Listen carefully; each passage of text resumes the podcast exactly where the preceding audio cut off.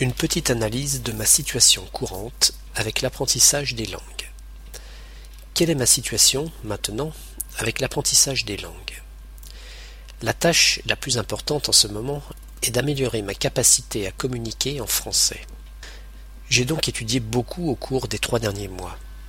J'ai écouté et lu plus qu'avant, parce que j'ai trouvé ce site sur Internet qui m'a montré comment apprendre efficacement sans la prétention de devenir parfait.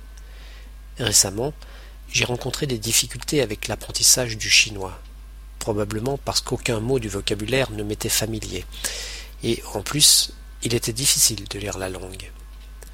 Plus précisément, je pense que je ne vais pas maîtriser le contenu pour les débutants avant encore longtemps. Alors, j'ai décidé de commencer à apprendre l'espagnol. Et tout de suite, j'ai remarqué qu'après seulement un soir à l'étudier, j'avais dépassé mon niveau déjà atteint en chinois. La raison majeure, je crois, est que l'espagnol est vraiment proche du français, sur le plan du vocabulaire, et parce qu'il est possible de lire cette langue phonétiquement, sans la comprendre.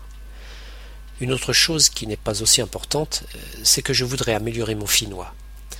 Je le parle déjà couramment, mais je fais beaucoup d'erreurs, et en plus, je pense que j'ai un vocabulaire vraiment limité.